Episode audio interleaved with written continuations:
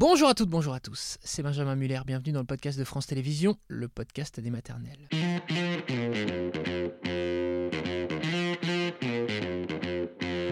Le podcast des maternelles, aujourd'hui, on parle du burn-out scolaire avec un témoignage, celui de Karine. Karine qui est la maman d'Ewan, qui a aujourd'hui 17 ans, et nous serons juste après avec un pédopsychiatre, le docteur François Pinabel.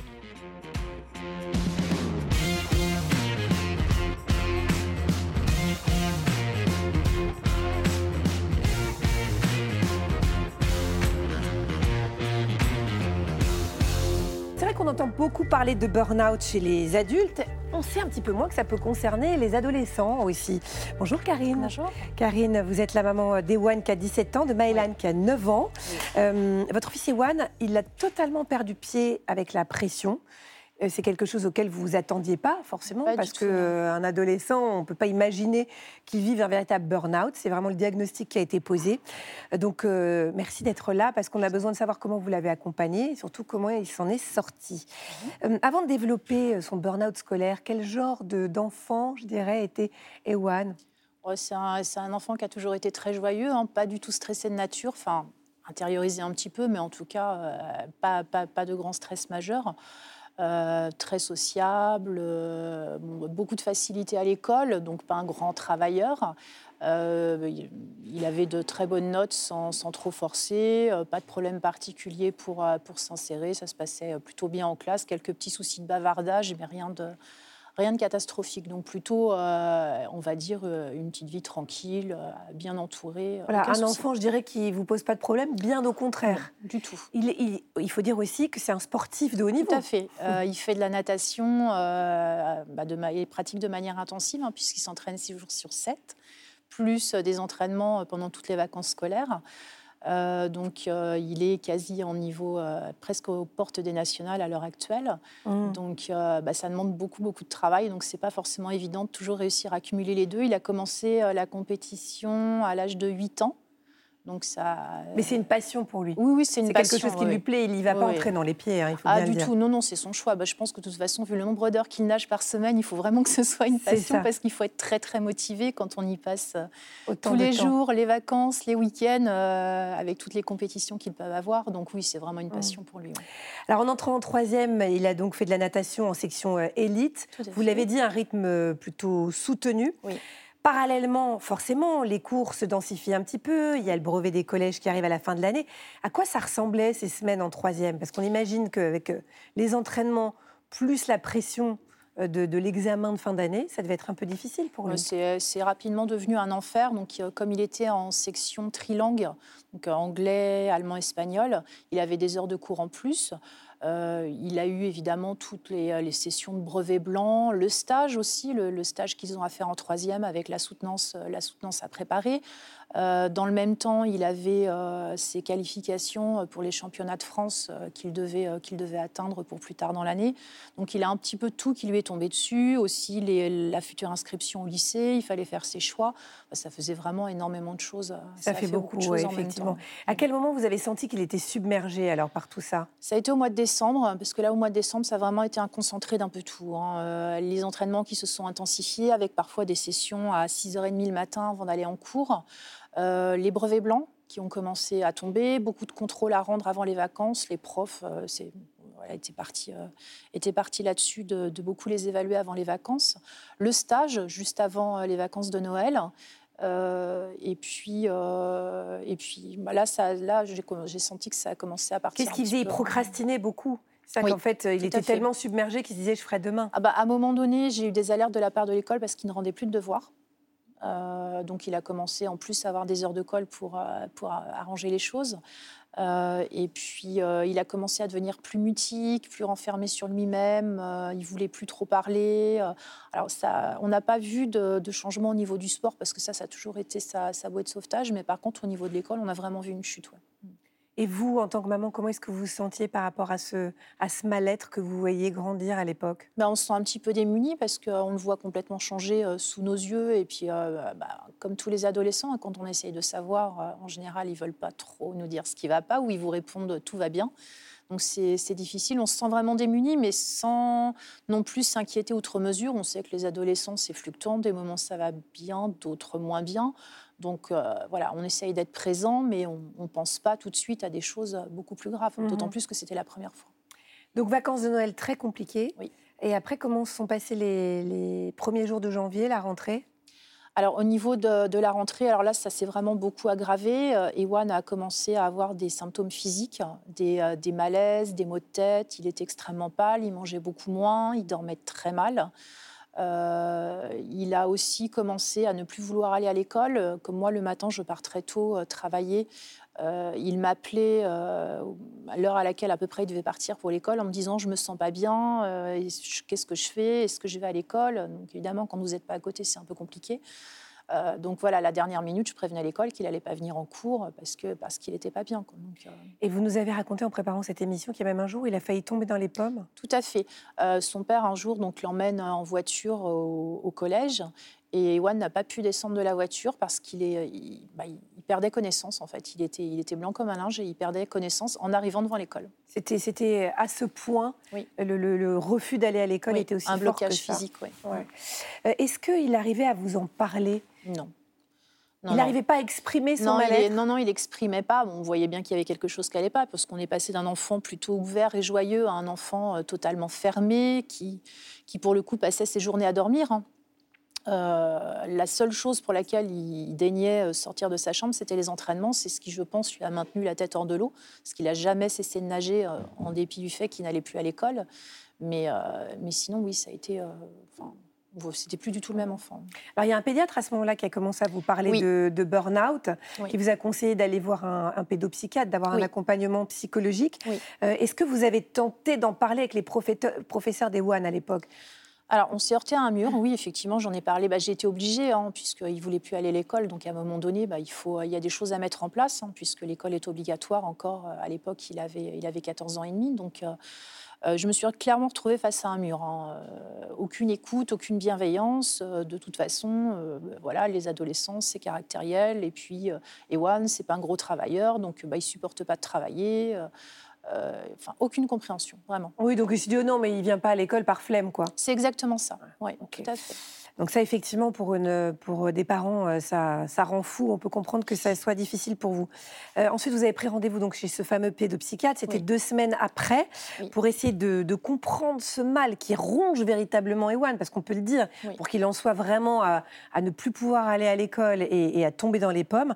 Qu'est-ce qu'on vous a dit à ce moment-là alors? Euh, bah Là, il nous a parlé de, de burn-out. Alors, J'étais vraiment très étonnée parce que pour moi, le burn-out, c'était vraiment quelque chose, une problématique d'adulte, hein, pas une problématique d'enfant. J'avais pas, c'est pas quelque chose que j'aurais forcément appliqué à mon fils, du fait que ce soit pas un enfant qui travaille forcément énormément à la base. Euh, mais voilà, c'est le diagnostic euh, qui a été posé, donc le burn-out avec un début de, un début de phobie scolaire. Et vous, quand on vous a dit burn-out, vous avez dû, euh, vous avez dû tomber de votre chaise ah, Complètement. Complètement. On ne s'attend pas du tout à ce qu'on parle de burn-out pour un enfant. Et pourtant, euh, la charge mentale était devenue pour lui beaucoup trop forte. Et il n'arrivait plus du tout à gérer euh, toutes les sollicitations qu'il avait de tous les côtés. Et c'est devenu, euh, c'était devenu trop lourd pour lui à porter. C'est quoi la prise en charge à ce moment-là? À partir du moment où on vous parle de burn-out, parce que euh, il peut plus aller à l'école, euh, et c'est que le suivi psychologique ou Alors, bah, ça repose beaucoup sur un suivi psychologique, mais ça, ça suppose surtout d'être suivi par une structure spécialisée, puisque moi, le pédopsychiatre m'a dit qu'il n'était pas habilité à gérer un début de déscolarisation, donc on a été orienté vers une maison des adolescents à Sceaux. Mhm. Qui, ça, euh, c'est dans la banlieue de Paris? Oui, tout à fait, oui. Qui ont, euh, qui ont l'habitude de gérer ce, genre de problématiques. Donc, ils ont des, euh, des assistants sociaux, des psychologues, des éducatrices spécialisées. Voilà, c'est une prise en charge vraiment globale, globale de l'enfant. Alors, ça a été retardé à cause du Covid, hein, puisque ça, tout ça, on parle de ça, on était en 2020. C'est ça. une fois que ça a commencé, comment est-ce que ça s'est passé Une fois qu'il a pu enfin entrer dans cette maison des adolescents? Alors, on a eu du mal déjà à avoir le rendez-vous, et puis, parce que je crois qu'on avait commencé les démarches euh, fin janvier, début février, on a eu le rendez-vous au mois de mai. Euh, et là, euh, donc, il a quand même accepté de s'exprimer parce que pour lui, c'était un moyen de, de l'aider à recréer le relationnel avec l'école dans laquelle il était et surtout de pouvoir l'aider à atteindre les objectifs qui pour lui étaient de, partir au plus vite dans un lycée euh, à la rentrée, à la rentrée suivante. Alors euh, à la fin de l'année scolaire, le collège euh, a refusé le passage d'Ewan en seconde, donc redoublement. Ewan a accepté à ce moment-là mais dans un autre établissement. C'est ça, c'est le choix que vous avez fait. Vous êtes dit, je comprends, avec le mur auquel vous vous êtes confronté. Alors, ça a été son choix à lui. C'est son choix à lui, c'est pas le vôtre. ce qui avait beaucoup choqué l'école d'ailleurs à l'époque, puisqu'il avait dit mais c'est pas à lui de choisir. Si, c'est à lui de choisir, c'est son avenir, c'est lui qui le vit, donc c'est lui qui décide. J'avais quand même la possibilité de ne pas le faire redoubler hein, en faisant appel. donc moi, je lui ai dit voilà, tu veux faire quoi? Il m'a dit je préfère redoubler, je le sens mieux comme ça. Par contre, je ne veux pas redoubler dans mon établissement, je veux redoubler dans l'établissement que je devais aller au lycée. Euh, mais euh, voilà, au, collège, évidemment, au lieu, de, au lieu de partir au lycée. Donc là, ça a été un peu le branle-bas de combat pour euh, les inscriptions. il était inscrit dans le lycée, il a fallu basculer sur le collège. Enfin, ça a été un petit moment de panique. Donc il a changé d'école. Comment ça s'est passé cette deuxième année de troisième alors? Très bien un petit peu de stress au début, euh, mais les choses se sont rapidement mises en place. L'équipe était très bienveillante, bon, était parfaitement au courant de ce qui lui était arrivé, donc ils ont été extrêmement vigilants. Il a bien parlé avec la directrice, qui lui a dit que voilà, tout le monde avait le droit à une deuxième chance, qu'on pouvait se tromper, on pouvait faire des erreurs on pouvait baisser les bras, mais que rien n'était jamais perdu, que perdre un an, c'était rien. Et il s'est senti euh, rassuré. Euh, il a fait une très bonne année, bon, pas en travaillant beaucoup plus, hein, mais... Euh, de toute façon, voilà, ça, Ewan, il a des facilités, il y arrive sans trop travailler, on ne va pas lui en vouloir. voilà, il a eu les félicitations à, chaque, à chaque fin de trimestre. bon, en plus, il était en horaire aménagé, donc c'était beaucoup plus confortable pour le sport. Donc l'année, c'est vraiment très, Lui, vous disait quoi? Il vous disait, oh, je revis, je suis content et tout? Il était content. Bah, en fait, c'est... Alors, un adolescent, je ne vais jamais exprimer ce genre de choses, mais euh, je l'entendais plus râler sur l'école. C'est beau signe. Voilà, plus de critiques sur les profs, euh, ou plutôt les profs sont sympas. Donc, tant qu'on entend ce genre de discours, c'est que tout va bien. Aujourd'hui, il est en première. Comment est-ce qu'il va? Alors, on a une petite baisse de régime de nouveau, comme quoi rien n'est jamais acquis, mhm. puisque là, cette année, il a, euh, il a le, bac de français. Eh euh, il a toujours beaucoup de pression au niveau de son sport. Euh, comme il a été blessé la saison dernière, il n'a pas pu atteindre ses objectifs. Donc là, il s'est mis des objectifs relativement hauts euh, en termes sportifs.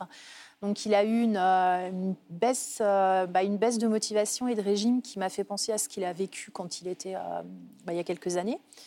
bon, là, par contre, j'ai pas attendu. J'ai reconnu les signes tout de suite. tout de suite, on a remis en place le suivi avec le coach mental qu'il avait déjà vu l'année dernière pour euh, quand, il, quand il avait été blessé. Mhm. Euh, j'en ai parlé à l'école et là, euh, c'est pas du tout. C'est ça, là, vous sentez qu'il y, a vraiment une prise en charge commune. Oui, oui, là, là il a, de toute façon, on a, on a coupé court en fait tout de suite. Donc il a compris, au début, il a, il a commencé à se renfermer, il a compris que cette fois-ci, on ne le laisserait pas. Donc, donc là, il est en train de remonter. Et, les notes qui avaient un peu baissé sont aussi en train de remonter, donc on est soulagé.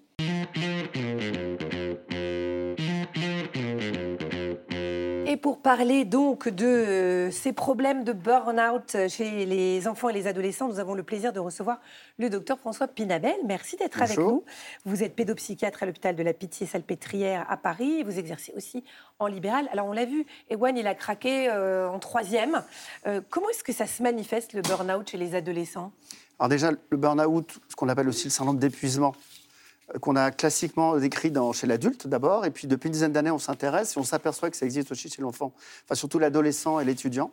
Et ça se manifeste de la même façon, la triade clinique est la même que chez l'adulte, c'est-à-dire d'abord l'épuisement, qu'il soit physique ou, psychique, et puis qui, ça va, qui va s'associer à un sentiment de, de, perte de sens de ce que l'on fait, de l'investissement qu'on a maintenant dans le milieu scolaire, et puis même d'un sentiment de détachement par rapport à ce qu'on fait. On devient presque spectateur, et on parle même de cynisme au sens où à quoi bon, à quoi ça sert tout ça. Donc ça, c'est la triade des symptômes. Et parce que vous avez évoqué l'enfant, ça peut être aussi chez l'enfant? Alors, c'est vraiment beaucoup, beaucoup plus rare chez l'enfant. Pourquoi c'est plus fréquent chez l'adolescent chez Tout simplement parce qu'il y a la maturation cognitive qui fait qu'on a une conscientisation de, de ce que l'on fait, mhm. qui est beaucoup plus élaborée. Et puis la pression n'est pas la même, notamment à partir de la troisième. On observe la fréquence la plus importante de burn-out scolaire, c'est à partir de la troisième, en tout cas en France, parce que ça dépend des enjeux, des niveaux, qui n'est pas le même partout dans toutes les classes, mais à partir du moment où il y a un enjeu d'orientation ou d'examen, ça va augmenter, ça va être ce qu'on appelle les stresseurs ou les facteurs de stress qui vont pouvoir aggraver. Alors, on, parle, on peut parler de stress naturel qu'on va tous avoir quand on est à l'école. Quand ce stress devient chronique, ça commence à devenir envahissant. Puis au bout d'un moment, quand le stress chronique devient vraiment épuisant, on va parler de burn-out scolaire. Donc il y a cette étape progressive.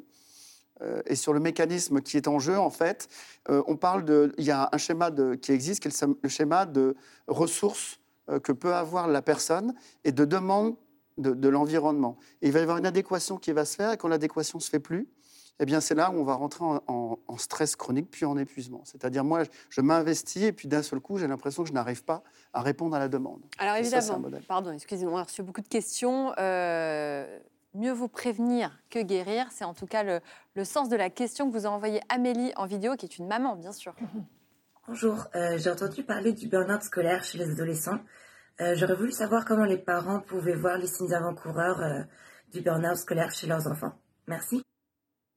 Alors pas les symptômes, mais les, les signes avant-coureurs. Alors les signes avant-coureurs, c'est ce qu'on disait euh, tout à l'heure, c'est que dès qu'on voit que le stress chronique commence à s'installer, que le stress commence à devenir chronique, avec des symptômes, des somatisations, ce qui a été euh, montré dans le témoignage. J'ai mal au ventre, j'ai mal à la des maux tête. de ventre, etc., de rechignement, il commence à râler, il commence un petit peu à exprimer des plaintes Mhm. sur le sentiment d'être débordé, de ne pas y arriver. Donc on peut voir petit à petit apparaître. Et puis il n'y a pas meilleur euh, comment dire, évaluateur que les parents sur les modifications, le Ouais, changement on de son connaît nos enfant. enfants, on voit le, par cœur. Donc il n'y a pas meilleur clinicien que les parents par rapport à leur enfant. Donc si on voit le moindre changement, surtout quand l'enfant a beaucoup investi son environnement scolaire, il est parti sur un projet, qui... puis d'un seul coup on sent qu'il commence à se fatiguer, ah, il faut voir un indicateur et se dire qu'il se passe quelque chose. Euh, Joséphine nous demande Mon fils semble de plus en plus sous pression lors de son année de seconde. C'est un peu l'âge que vous disiez tout à l'heure. Comment l'accompagner s'il s'agit d'un burn-out scolaire? Quand on parle de pression scolaire, ça peut venir de trois, origines. La première origine, ça va être l'enfant lui-même ou l'adolescent qui se met la pression. C'est-à-dire qu'il va se mettre une ambition, il se va mettre la barre très haute, et parfois, cette barre, il ne se rend pas compte qu'elle n'est pas atteignable. Ça, c'est le premier facteur. Le deuxième, c'est la pression scolaire. Donc, un environnement scolaire qui va être décrit comme étant pressurisant, il va y avoir des classements des notes, enfin voilà, ça c'est le deuxième facteur. Et puis il y a des, familles où effectivement il y a une pression naturelle, où les parents ont une exigence euh, naturelle vis-à-vis de l'enfant qui va donner cette pression. Et alors ça peut être l'un des Ce qui est facteurs. difficile, c'est que c'est normal de mettre une petite pression à ses enfants ou de se mettre soi-même une petite pression. L'école, on attend de ça aussi. Mais donc Non. vous, j'imagine que vous devez essayer de voir les curseurs avec les parents. Et les curseurs avec les parents, mais on voit très bien la, la charge mentale, la charge de travail, l'exigence des parents. Euh, alors, il y a un, un facteur qui est très intéressant, une étude qui a été faite il y a, quelques, il y a pas très longtemps, qui montrait que l'existence d'un burn-out, d'un burn-out parenta- professionnel chez les parents Ouais. est un facteur de burn-out scolaire chez les enfants. Ah, C'est-à-dire qu'il y a une espèce d'effet de, de- contagion. Ah oui. Mhm. Mm. D'accord. Donc ça aussi, effectivement, il y a des parents qui probablement ont des schémas de pensée où ils vont se mettre eux-mêmes une pression, dans, une exigence dans leur travail, Mm. et finalement, ça peut avoir des conséquences sur les exigences de l'enfant. Alors, justement, les enfants ne sont pas tous égaux par rapport à ce qu'ils peuvent euh, supporter. Et la pression qu'ils se mettent, eux, Julia, elle vous dit, ma fille de 11 ans, elle, elle me demande de faire du piano, de l'escrime, du théâtre euh, l'an prochain. Euh, comment il faut réagir? Est-ce que c'est pas trop pour un enfant? Eh ben, c'est exactement ce que vous disiez, c'est-à-dire ça va dépendre effectivement du profil de l'enfant.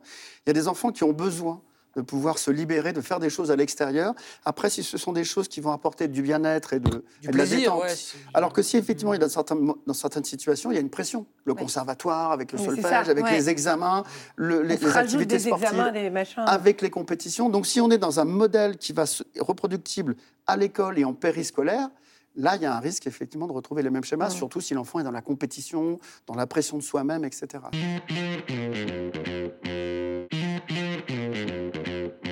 Je voudrais qu'on pose des questions aussi sur les enfants. C'est très égoïste. hein. C'est pour savoir si. euh, Bah. Non, non, mais s'il peut y avoir. euh, Vous l'avez évoqué, vous avez dit que c'était très rare, mais je peux vous Ah, poser sur la les question. petits, parce que je disais, les oui, enfants, sur les petits, euh, par exemple, qu'on imaginons, euh, voilà, quand ils commencent à arriver en CM1, CM2, donc commencent à avoir un petit peu plus de devoirs. Alors, c'est plus rare parce qu'effectivement, il n'y a quand même pas la pression. Heureusement, il y a quand même très peu de structures scolaires qui mettent la pression. En primaire, j'en connais, mais c'est quand même pas Mhm. la majorité. Et, mais on- et puis en plus, on peut avoir des enfants qui peuvent avoir naturellement euh, une anxiété de performance. C'est un vrai trouble. oui, c'est va ça, ça fait partie de notre caractère, quoi. Voilà, effectivement, qui vont avoir un problème d'estime de soi, ils vont se mettre la pression, l'exigence, etc., qui peut faire le lit d'un burn-out scolaire, Et même petit, mais c'est quand Qu'est-ce même qu'on fait alors rare. dans ce cas-là quand on est parent? Quand on a euh, en face de soi un enfant qui se met trop la pression, qui est trop exigeant? Eff- Effectivement, identifier les, les symptômes, la souffrance que ça peut entraîner. Alors, ça va être classiquement des enfants qui vont avoir mal au ventre la veille des contrôles, qui vont travailler, qui vont demander à, à travailler tout le temps, qui vont se poser des questions sur les notes. Enfin, c'est vraiment, ça peut devenir très envahissant. C'est mon fils. Et là, à ce moment-là, il faut passer sur un, sur un mode de, de prise en charge euh, type thérapie cognitivo-comportementale, gestion du stress, travail sur l'estime de soi, Mais pour nous, en éviter tant que les que choses parents, on peut pas... Non, à part une thérapie. Enfin, en tout cas, si effectivement, on peut essayer de- d'accompagner l'enfant par rapport à- aux enjeux qu'il va mettre dans, le- dans son activité scolaire. Mais souvent, ça vient de l'intérieur, si j'ose dire. Donc, Mm. effectivement, l'enfant, vous avez beau lui présenter les choses de plein de, plein de façons que vous voulez, Mm. c'est lui-même qui va être dans l'exigence ou dans le doute de ne pas y arriver. Bah oui, c'est ça. C'est-à-dire que, euh, pour donner l'exemple d'une amie, Euh, son fils euh, de 8 ans, quand il a 18, c'est une catastrophe. Voilà, donc, euh, et la mère a beau dire, bah, on s'en fout, t'aurais 12, que tu serais quand même formidable, etc. Et t'as le droit de. On va à l'école justement pour se tromper, pour plus jamais se tromper après. ça, Mais il a des notes, lui, Bah oui. cet enfant? L'enfant de ma copine, Oui, vous voulez dire oui, voilà. Oh, oui. Alors qu'il n'est pas censé avoir de notes. Nous, on a que des Ah non. CE2, des B, en des C. CE2. Maintenant, effectivement, il y a quand même des parents. Vous, il y a certaines écoles à Paris. Vous allez à la sortie, vous avez des parents qui demandent des devoirs Oui. supplémentaires. Mais aux- c'est ça, le problème de Bah notre ouais, vie. ouais, ouais. Donc tous les parents ne sont pas forcément dans une écoute où ils ne mettent pas la pression. Il y a des parents qui vont mettre la pression. Non, c'est mais ce. Oh là là. Mais oui, oui, non, euh, vous avez bien compris qu'il s'agissait de mon fils. Euh, il a des notes, ouais, il a des notes en CE2. Fou. Alors qu'ils ne sont pas censés avoir de notes Mhm. chiffrées à partir jusqu'en Non, sixième. non, ABC.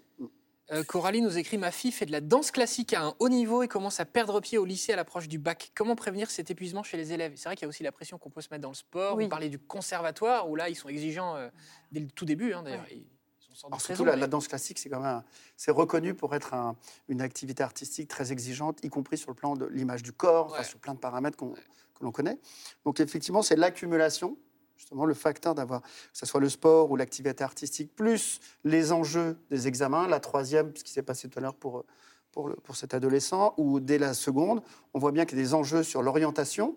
Et ce qu'on a remarqué notamment avec la réforme du baccalauréat en France, c'est que le contrôle continu qui s'est invité à partir de la première avec les options Oui. a augmenté cette, euh, cette anticipation anxieuse que peuvent avoir certains ça. adolescents Avant, ça durait qu'un mois et là, maintenant, on est anxieux du début à la fin de l'année. quoi. toute l'année, parce Ouais. qu'effectivement, il y a le contrôle continu, etc. Le, le contrôle continu a, des- bons, a des avantages, Mhm. mais en même temps, pour les, élèves qui vont effectivement se mettre dans l'exigence, dès le début de l'année, ils vont être là-dedans. En même temps, ce que l'on sait depuis longtemps, c'est qu'avec le, système des, des- des prépas, par exemple, on sait, les, les élèves vont te dire, je dois avoir des bonnes notes dès le début de la première, etc. Donc il y a cette anticipation. Et cette exigence qu'ils vont se donner à eux-mêmes, ou que l'école va leur donner. Mm. aussi, c'est aussi très, très franco-français d'avoir cette exigence qu'on va retrouver dans les prépas. Ah oui, oui. Ou typiquement médecine. Vous avez Alors, dû en bien, médecine, bien effectivement. connaître. On Ah oui, arrive en médecine le premier jour, euh, si, parce qu'il y a aussi beaucoup de gens qui réussissent à avoir le bac sans jamais bosser juste par leurs acquis. On arrive en médecine, boum, on se prend un Il mur. y a un choc, euh, il y a Ouais. un choc, euh, une douche froide énorme, Mm. une pression. Alors la différence dans, la- dans les facs de médecine par rapport aux prépas, c'est que c'est très dense. Ça va, se, ça va se jouer sur six mois. Donc on peut avoir, la- surtout que maintenant avec la Passesse, euh, on a le droit qu'à une chance entre guillemets. Donc la pression est énorme. Et donc il faut avoir un mental d'acier et tout le travail. euh, mais euh, très souvent, les, enseignants sont souvent très très experts et savent orienter, conseiller les parents et les élèves en disant toi, c'est peut-être pas le profil pour faire Ah. une prépa. T'as peut-être pas le profil qu'il doit pour y en faire. avoir plein des burn-out d'étudiants. Ah bah, il y en a autant, voire plus que dans le, dans le profil des lycéens. Bien sûr, c'est Mm. l'autre population exposée. Bien sûr. Et avec le Covid, ça s'est clairement aggravé. Le travail à distance, où ils étaient encore plus isolés, tout ça, euh, c'était vraiment des facteurs d'aggravation des burn-out et des dépressions. C'est quand même. C'est quand même. C'est dur. hein. Ouais. Il y a quand même- Est-ce qu'il n'y a pas un problème quand même euh, structurel Je veux dire, la- ce système? Est-ce que par exemple, on a des études euh, comparatives entre euh, le système euh, scolaire américain, dont on dit qu'il est quand même beaucoup plus cool et etc., beaucoup plus valorisant, et le système euh, scolaire français Malheureusement, on n'en a pas parce qu'on n'a déjà pas d'études en France. Oui, alors effectivement, On a il y déjà du 10 ans de retard sur, euh, sur beaucoup de pays, comme, comme beaucoup de sujets. hein, on en a déjà parlé ici. Et euh, y a, on- commence à, à sensibiliser notamment les équipes éducatives et les parents depuis très peu de temps. Donc on n'a pas d'études épidémiologiques qui permettraient de comparer. Ce que l'on sait, c'est qu'effectivement, on extrapole beaucoup sur les études françaises. Il y a une, une échelle d'évaluation du burn-out qui a été traduite et validée en français, qui va être un bon support, qui commence... Il y a des- des- des- D'auto-évaluation, c'est ça? de- d'auto-évaluation. Ouais, enfin, ouais. c'est un questionnaire qu'on Mm. pose aux enfants qui permet de retrouver les critères du burn-out dont je vous avais parlé. Mm. Donc ça, c'est des bons supports. Mais encore faut-il que les professionnels s'approprient les, les outils, les psychologues scolaires, les, les pédiatres, les médecins généralistes, pour pouvoir aller rechercher le- l'existence de symptômes. Et ce qui est quand même euh, très frappant, c'est qu'il y a une confusion entre la dépression, le trouble anxieux et le burn-out. Parce que rappelons-le, le burn-out n'est pas une pathologie mentale. Dans le, euh, par l'OMS, il est reconnu comme un, un trouble, un état euh, de fragilité qui peut euh, amener vers la dépression, mais ce n'est pas une pathologie en soi. Hmm. Ça va être un état pré-pathologique, en tout cas de fragilisation. Mhm. Alors, vous avez parlé d'outils. Il y a un autre outil euh, dont nous parle Paola. Et là, je vais dire le nom et vous allez. un Pronote. Ah. Ah. Ma fille de 16 ans se met la pression au niveau scolaire. Elle regarde ses résultats sur Pronote, Pronote sans cesse et se compare. Comment réagir? C'est un outil qui est à destination des parents C'est-à-dire normalement. qu'en fait, Pronote, on peut regarder les résultats des autres aussi? Il y a- On peut regarder la moyenne de la, de la classe. Voilà. D'accord. Et la- dans certains cas, le, le quartile ou le centile dans lequel on se situe. Ah, Et les résultats c'est ça. en temps Ouais. réel. Matière par matière, il y a Ouais. les, Note deux- il y a par les note. devoirs, note par note. Ça, la vous avez découvert des- ça cette année, vous alors bien sûr. Ça s'appelle Pronote ou c'est un autre Il y en a plusieurs. Il y en a École, école directe. Voilà, directe. école directe. C'est un très très bon outil pour, euh, pour les parents et même pour les, les- les enfants. Mais Mm. le fait que le- que- qu'un qu'un élève regarde en permanence, c'est un faux débat. Vous le changerez de sujet, il n'y aurait pas Pronote, il irait voir les copains. C'est-à-dire que ce n'est pas l'outil Oui, qui fait l'angoisse, Là, c'est la c'est facilité. l'angoisse qui fait l'usage de l'outil de façon excessive. parce qu'il y a 20 ans, on comparait aussi nos notes, mais c'était dans la sûr. cour, c'était c'était la même Exactement. chose. Donc, euh, on- quand on- les, les facteurs, de, les, stress, les stresseurs, comme on dit, euh, qui peuvent contribuer au, au burn-out scolaire, ça va être effectivement l'environnement. Le, est-ce que l'école, est-ce que la classe est bienveillante Est-ce que les élèves entre eux sont bienveillants Des Oui, classes bon. où il y a une compétition, Mm. où on va effectivement se dénigrer celui qui n'a pas une bonne note, c'est un gros facteur de burn-out.